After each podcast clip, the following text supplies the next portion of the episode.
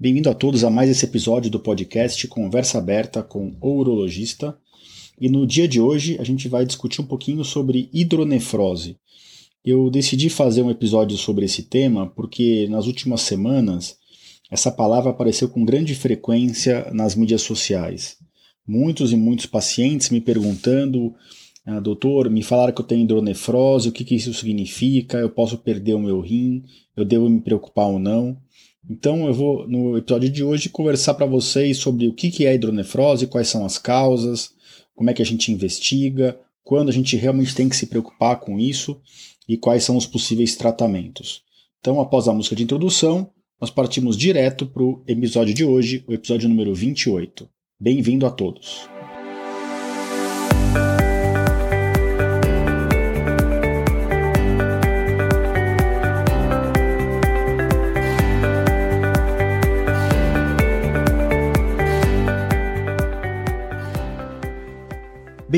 Ao podcast Conversa Aberta com o Urologista. Meu nome é Giovanni Marchini, sou médico urologista formado pela Faculdade de Medicina da USP e serei o anfitrião desse show.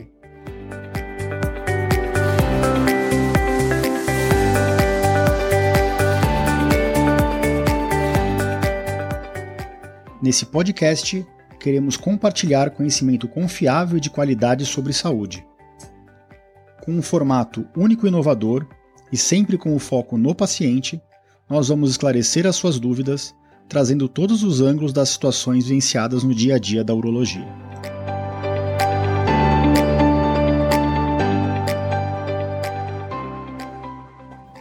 Sejam bem-vindos de volta ao podcast Conversa Aberta com o Urologista.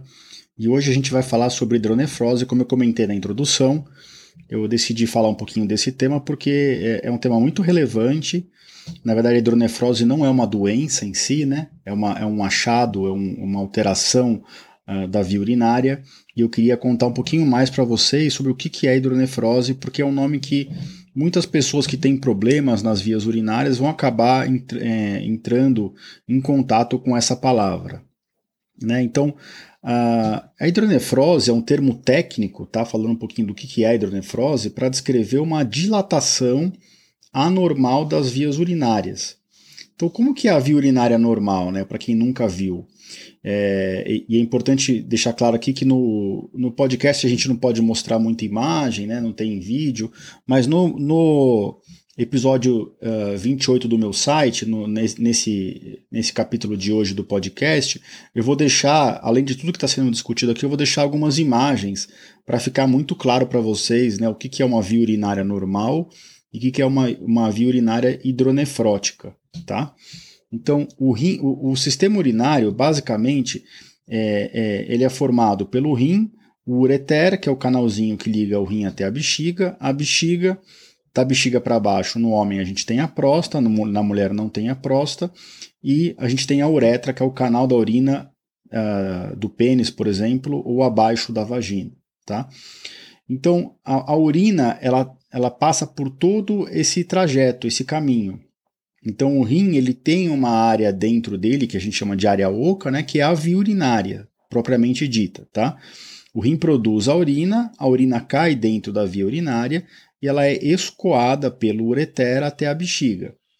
O rim não tem muita força muscular, é lógico que existem pequenas fibras musculares ao redor da via urinária e no ureter, né? O canalzinho tem um peristaltismo, ele tem uma contração ritmada para ajudar, além da gravidade, para ajudar que a urina desça pelo ureter até a bexiga.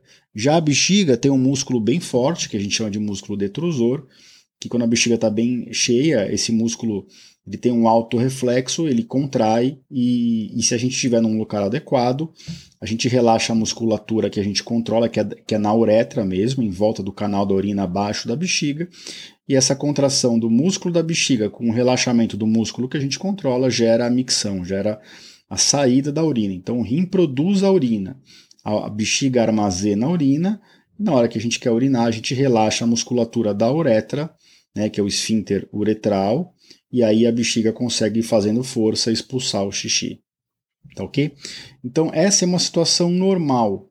Né? Então, quando eu faço um ultrassom, por exemplo, do meu rim, da minha bexiga, O ureter é o canalzinho né, que vai do rim para a bexiga, ele é muito pouco visto nesse exame de ultrassom, ou mesmo na tomografia. A gente consegue acompanhar o ureter em todo o seu trajeto, mas ele está bem fechadinho, ele tem poucos milímetros de diâmetro, né? 2, 3, 4 milímetros de diâmetro. Então, o que a gente sempre diz é o seguinte: numa condição normal da via urinária, o ureter é muito pouco visto tá? nos exames de imagem a gente quase não enxerga o ureter. É como se fosse uma linha no exame. Já o rim, também a via, via excretora, a via urinária dentro do rim está toda fechadinha, a gente quase não a enxerga. É, se você pegar um ultrassom do rim, uh, de novo, eu vou deixar fotos no meu site, tá ok? No, no do episódio 28, eu vou deixar fotos do rim normal e fotos do rim com hidronefrose. Então a via urinária dentro do rim, ela quase não é é, é possível de ser vista quando o rim está normal. Então, o que, que é a hidronefrose? Hidro é de água, né? Então, o rim, em algumas condições é, de doença ou patológicas, o rim pode dilatar, ter uma dilatação da via urinária. Então, não é uma dilatação do parênquima, da área sólida do rim, é uma dilatação da via da urina. E lógico, dependendo da posição é, do local de dilatação e do grau de dilatação dessa via da urina, isso ajuda a gente um pouco a tentar identificar aonde está o potencial problema. Então, eu vou dar um exemplo para vocês. Se de repente uma pessoa sabe que tem cálculos renais, e de lado que ela tem cálculo renal, ela começa a ter uma dor, uma cólica renal, e aí ela faz um ultrassom e vê que o rim está dilatado, a pelve do rim, que é a parte final da saída do rim da via urinária, está dilatada, os cálices do rim estão dilatados e o ureter está dilatado até um certo ponto. O que, que, isso, que, que isso provavelmente está mostrando para gente?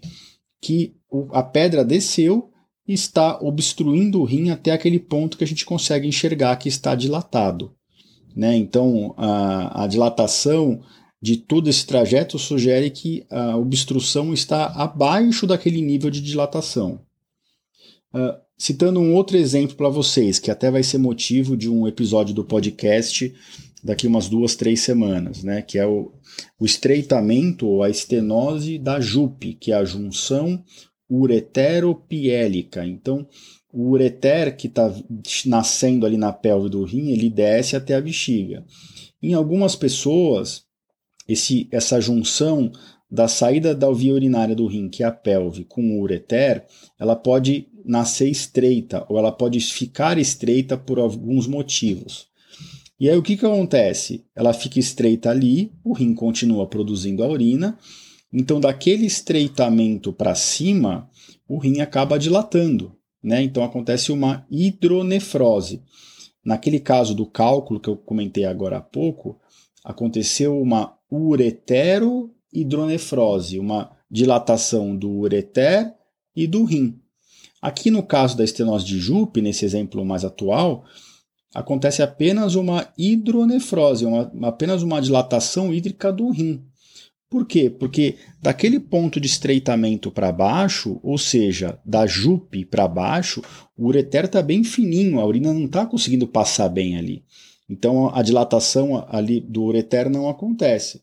Então isso estou falando, eu estou dando esses dois exemplos diferentes para vocês para mostrar que às vezes o, o, local da dilatação e a forma que ela se apresenta para a gente traz muitos indícios de aonde é o local de obstrução, se é que esse local existe, né?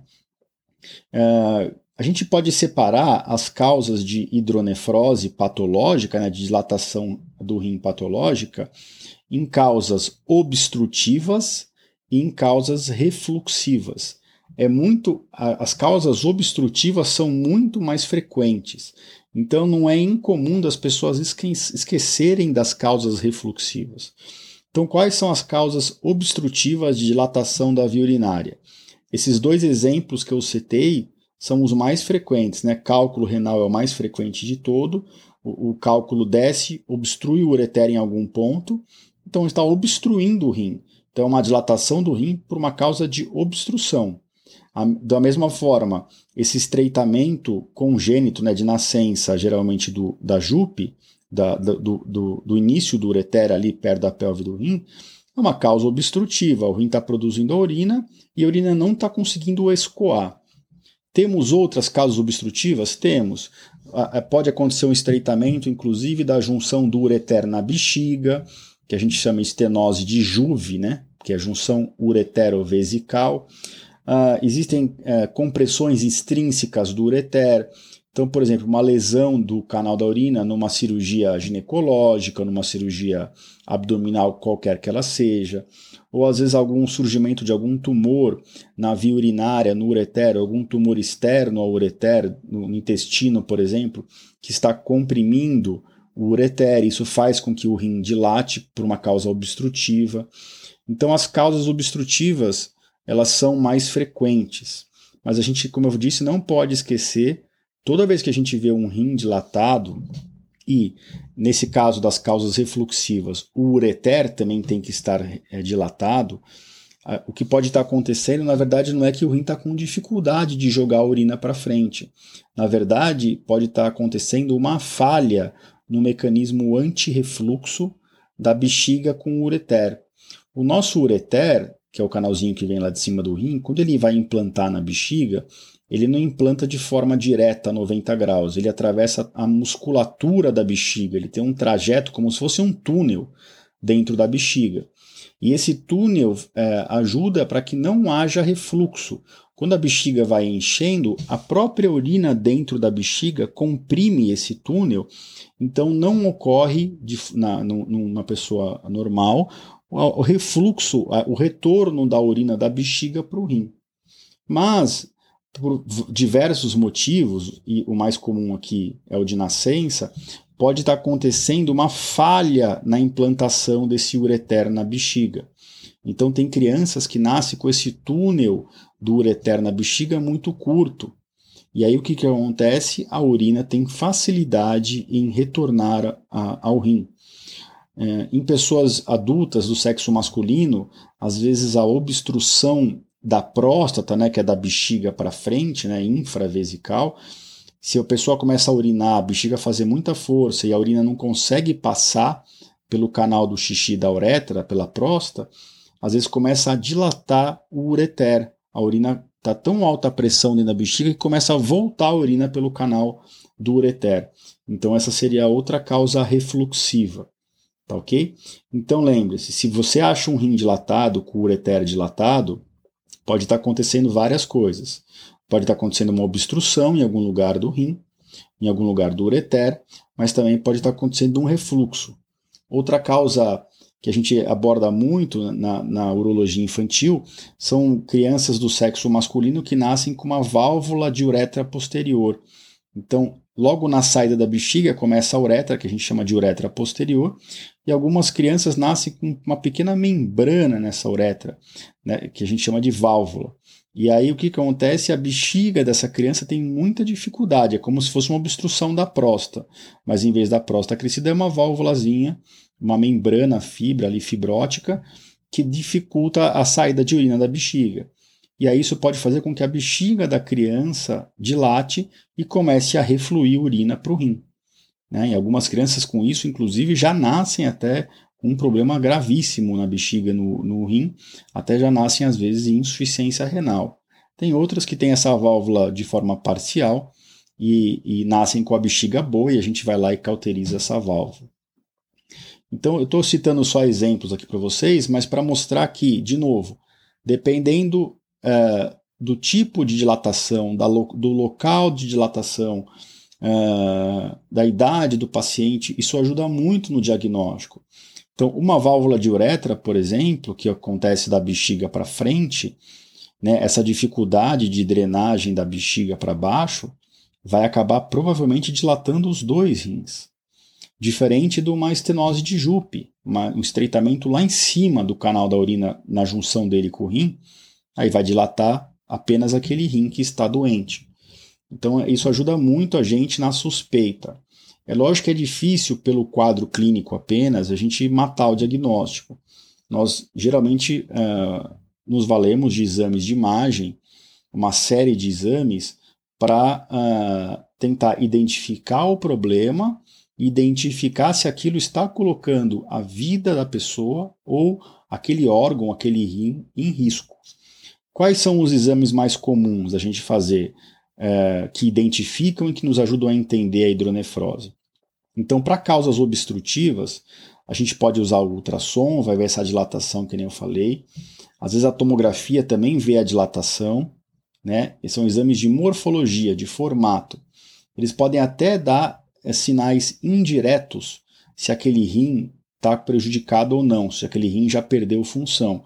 Então, se no ultrassom ou na tomografia o parênquima do rim, a, a parte sólida do rim já, já estiver muito fina, isso é um sinal de que aquele rim deve estar tá sendo afetado faz tempo e que ele pode ter um prejuízo à sua função.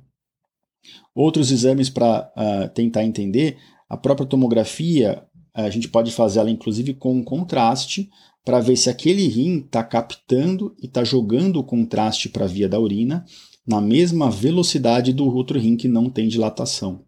Então aí seria uma outra forma indireta de saber se aquele rim está uh, com a função uh, preservada. Se o rim capta contraste e joga para fora, mesmo que seja com um retardo em relação ao rim do outro lado, isso quer dizer que esse rim funciona um pouco sim.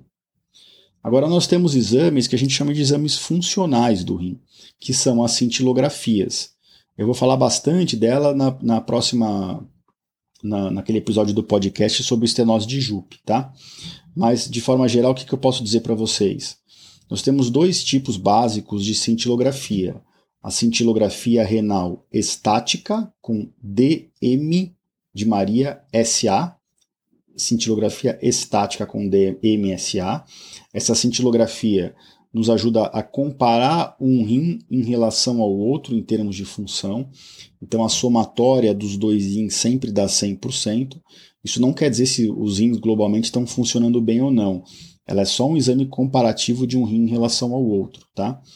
Uh, e aí a gente vê se tem uma diferença grande. Então, por exemplo, se está 50% barra 50% o rim direito e rim esquerdo, isso quer dizer que eles estão funcionando de forma muito simétrica, muito parecida. Já se aquele rim com dilatação ele tem 40% e o rim não dilatado tem uh, ah, 60%, isso sugere que esse rim dilatado já perdeu um pouco de função e que a gente deve fazer algo, tentar fazer algo logo para que ele pare de perder função. A gente pode não recuperar a função dele, que ele já perdeu, mas a gente pode tranquilamente estabilizar o processo. Tá? O outro exame de cintilografia é o exame de cintilografia com DT de tatu PA. O DTPA, o que, que ele avalia? Ele, ele, ele mostra os rins captando o radiofármaco e jogando esse radiofármaco pela via urinária depois que a gente injeta um diurético e aí a gente avalia as curvas de excreção dessa substância. E o rim que está obstruído, ele tem uma curva sempre ascendente ou achatada, é uma curva que a gente não vê o rim jogando o radiofármaco para fora rápido depois do diurético. Enquanto que no rim que está normal, rapidamente, depois do que a gente injeta o, o diurético, o rim joga todo esse radiofármaco para fora na via urinária. Tá? Então, esses são os exames de cintilografia. Eles têm alguns detalhes que eu vou comentar no outro episódio, mas de forma geral é isso. Agora, esses exames são para avaliar muito obstrução, de preferência obstruções altas da via urinária, né? do, do ureter para cima, né? do, na júpia, no ureter. Para ver refluxo da bexiga para o rim é outro exame. Né? A gente usa geralmente a cistografia uretro cistografia. A gente injeta contraste pelo canal da urina, avalia o canal da urina com umas chapas de raio-x, no qual o contraste tá, a gente está vendo ele dentro do canal do xixi, e aí a bexiga vai enchendo de contraste né, pelo canal da urina, e a bexiga, à medida que ela enche, se houver refluxo para o rim, os ureteres vão ascendendo, vão aparecendo, vai aparecendo contraste dentro dos ureteres, a gente vê às vezes até o rim contrastado por dentro, porque a urina está voltando junto com o contraste da bexiga para dentro do rim. Às vezes isso não acontece, isso acontece na fase de micção, quando o paciente apresenta a contração do músculo da bexiga. Então, esses de, de, forma geral são os exames. Temos outros exames, como a uroressonância, a urografia excretora, que é um outro exame contrastado para ver a via urinária, mas hoje a gente usa muito a tomografia com contraste para avaliar isso, e só quando o paciente é alérgico a contraste a gente acaba fazendo uma uroressonância para tentar avaliar a via urinária. Cabe aqui uh, algumas observações. Em alguns pacientes, uh, acontece uma dilatação da pelve do rim que nos exames de imagem dão a impressão de hidronefrose. E na verdade é só uma pelve que é um pouquinho mais bojuda, né? um pouquinho maior o seu diâmetro e mais para fora dos limites do rim. A gente chama isso de pelve extra-renal ou extra-hilar, porque ela é longe do hilo, dos vasos do rim. E isso é só uma variação anatômica, não é uma doença, tá? Então os exames também nos ajudam a diferenciar uma pelve extra-renal que é só uma variação da anatomia normal e nada precisa ser feito, de uma hidronefrose, que é uma coisa patológica, uma situação em que algo precisa ser investigado e tratado para que o paciente não perca o rim. Pelve extra-renal não causa problema nenhum ao rim, tá? Então, quando que o rim está ameaçado? Nas causas obstrutivas, se a gente faz a cintilografia e vê que o rim está uh, com uma função menor do que o outro, que ele está muito obstruído, a gente tem que tentar desobstruir. Se a causa da obstrução é um cálculo, tem que ir lá e tirar o cálculo, deixar um duplo J. Se a causa da obstrução é um estreitamento da JUP, a gente tem que ir lá e corrigir cirurgicamente esse estreitamento, refazer essa junção com cirurgia. Cirurgia aberta, o que é mais raro hoje, ou por vídeo ou robótica, tá? E também deixa um duplo J depois, que fica de 4 a 6 semanas, em geral. Já se as causas são refluxivas, nem todo refluxo oferece risco ao rim. Uh, antes da gente nascer, o refluxo pode ser muito prejudicial ao rim, mas depois que a gente nasce, o principal problema é quando o refluxo do rim, da bexiga para o rim, está associado a infecções urinárias. Aí a gente tem que tentar combater as infecções urinárias. Se a gente comprova que existe refluxo mesmo fora dos, dos períodos de vigência de infecção, a gente deve tentar uh, corrigir esse refluxo. Os refluxos menores hoje, em termos de grau, a gente corrige por dentro da bexiga, a gente injeta uma substância no canalzinho da, da, da urina ali que está desembocando na bexiga para tentar diminuir a chance do refluxo acontecer. Em casos muito graves ou em casos em que falhou esse tratamento minimamente invasivo, esse tratamento endoscópico, a gente tem que reimplantar o ureter é desconectar o ureter da bexiga e reconectar ele na bexiga, fazendo um, um novo trajeto intramural. Né? A gente faz um túnel é, na, na, bexiga do canalzinho para evitar refluxo é, da urina pra, da bexiga para o rim. A, a, a, semelhança do que a gente faz, por exemplo, num transplante de rim, que a gente faz esse mesmo procedimento de reimplante do ureter. Tá ok? Então, uh, acho que essa era a mensagem principal que eu queria passar para vocês. Nem toda hidronefrose é perigosa, mas a gente tem que sempre identificar por que está acontecendo a hidronefrose, aonde a causa é de obstrução, local de obstrução ou se é um refluxo, e tem que tentar entender se, esse, se essa dilatação pode levar ou não a um dano uh, desse rim. Quando existe essa, essa hipótese de que a dilatação ela é secundária a um problema, a uma doença, essa doença tem que ser tratada, seja o cálculo, a estenose de Jupe, a estenose de Juve ou a válvula direta posterior, e tem que ser corrigida.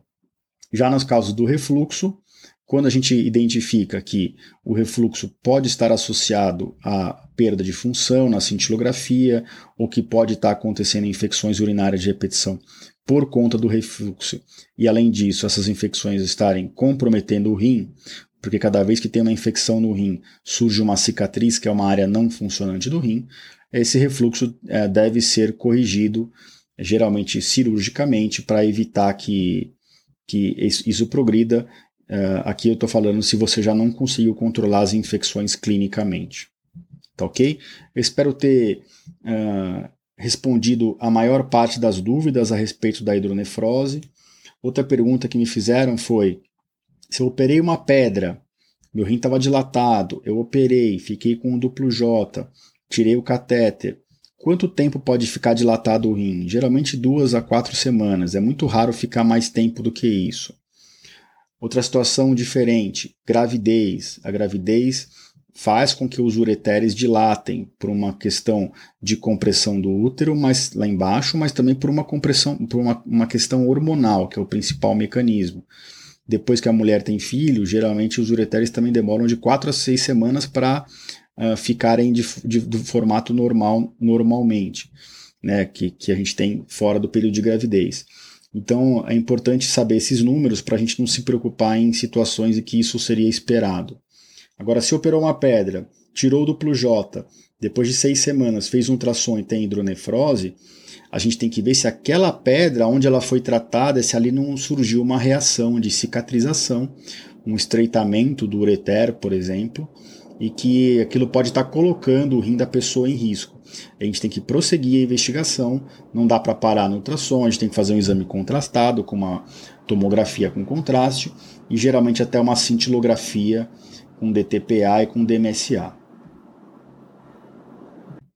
Bom, pessoal, então era isso que estou aqui para dizer hoje, um episódio mais rápido, acho que ficou bem completo a respeito de hidronefrose. Eu vou deixar todas essas informações sobre as causas, o que, que é a hidronefrose, os exames de imagem, as possíveis uh, e, e problemas que a gente pode identificar. E lembrando sempre que esse episódio vai ficar dentro do meu site, com tudo isso, na página www.ourologista.com.br barra podcast barra episódio 28.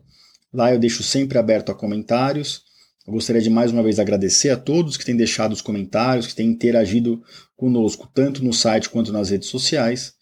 E é sempre um prazer estar com vocês aqui, é, trazendo informação. Se vocês conhecem alguém que tem hidronefrose, se tem interesse nesse assunto, não deixe de compartilhar.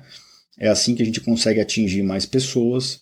E uh, nos vemos na próxima semana. Tem um episódio bem especial com uma paciente minha de cálculo renal e no, no, no, outro episódio, provavelmente, eu vou responder a pergunta uh, de um paciente que mandou mensagem pela internet a respeito da estenose de Jupe, que é outro tema com bastante relevância que no nosso consultório, que muita gente tem esse problema e, e, enfrenta esse problema, e eu vou esclarecer tudo para vocês. Então, mais uma vez, obrigado e nos vemos por aqui na próxima semana. Grande abraço a todos.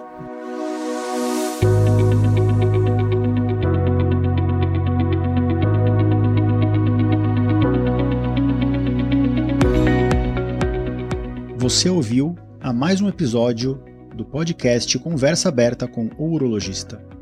Mais uma vez, obrigado e até o próximo.